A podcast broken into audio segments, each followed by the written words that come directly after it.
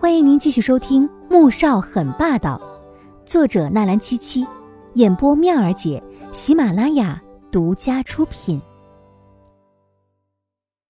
第一百六十二集，一栋别墅前，季如锦怔怔的看着面前的房子。带你来试晚礼服，三天之后有一场商务宴会，到时候你要和我一起出席。穆萧寒坐在轮椅上。牵着他的手，声音温和。酒宴，可是我从来没有参加过这样的宴会，我怕会给你丢脸。季如锦听了之后，下意识的就想打退堂鼓。这种酒会都是那些富豪贵胄参加的，他去了什么都不懂，岂不是要闹笑话吗？自己闹笑话倒还无所谓，反正自己也不是什么名人。可若和穆萧寒一起去参加，那丢的可就是他穆氏总裁和穆家的脸了。放心吧，只是寻常的酒会。穆萧寒也考虑到季如锦的适应能力，说是商务酒会，实际上哪个不是勾心斗角的？而他性子单纯善良，又有一些胆怯，所以还是真的有点担心他被别人卖了，还在替别人数钱。可既然成了他穆萧寒的妻子，该面对的总是要面对的。季如锦也真以为是寻常的酒会，没有再多想。两个人刚进别墅，便有人迎了过来。嘿呦，穆总啊，您可真是稀客呀！森扭着腰走过来，笑的那叫一个风情万种。穆萧寒冷冷的看他一眼，不知道的还以为你是醉红楼的老鸨呢。而季如锦看到森的那一刻，却激动了。你是，你你是唐纳森，我我我很喜欢你的设计。季如锦平时对服装设计很感兴趣，自然是知道唐纳森拿下了上届服装设计大奖，又在巴黎、米兰举行了时装展览的新闻，所以当看到真人的时候，崇拜之情溢于言表。唐纳森指了指季如锦。一副兴味盎然。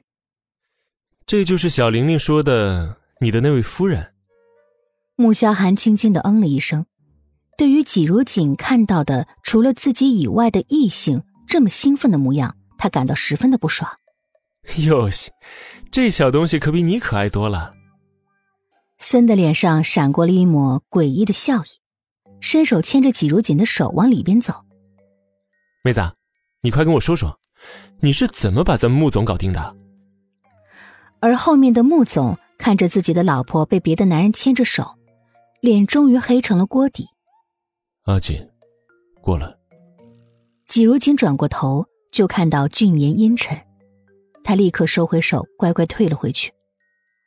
唐纳森撇了撇嘴，一副无趣的转过了身。穆总，你要的晚礼服还没送过来呢，再等半小时吧，现在正在路上。他是不是生气了？你该关心的是我会不会生气，别人你可以无视。前面正张着耳朵听后面动静的唐纳森顿时脚一崴，不爽的扶着墙。穆总，我现在很不高兴，关我什么事情啊？某人无情的回了一句，牵着季如锦到了大厅。唐纳森无语了，这就是典型的有异性没人性啊！纪明轩推着衣架，紧跟着一群 M H 员工进入了别墅，脸上充满了不耐烦的神情。没想到他堂堂的几十千金，有一天就要沦为打杂的小妹。也不知是谁的面子这么大，竟惊动了整个 M H 的设计师亲自上门服务，就连首席设计师都出动了。他试探的问了一下同事赵姐，可是赵姐也是一无所知。进入别墅之后，纪明轩惊呆了。虽说他们几家住的地方也是别墅，可是与帝景园这种富豪别墅比起来，还是低了好几个档次。赵姐，这谁的别墅啊？不会是总裁家的吧？纪明轩很好奇。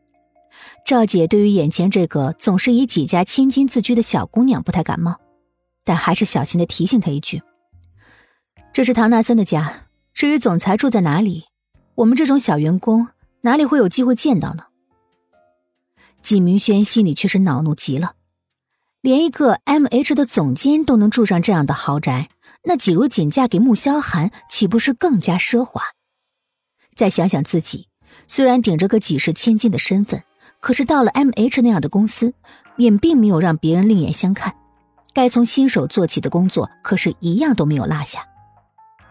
这让纪明轩没想到的是，等他进到里面之后，看清楚他要服务的人，当时差点要冲上去杀人了。穆总，礼服都送过来了，这些礼服都是公司的设计师亲自设计，并且亲手缝制的，全世界只此一件。唐纳森指着被挂在衣架上一件一件推进来的晚礼服，介绍道：“整个人没有了方才的玩闹。”神情严肃认真了许多。穆萧寒一直牵着季如锦的手，片刻都没有松开，指着前面的几件晚礼服说：“你看看，有没有喜欢的？”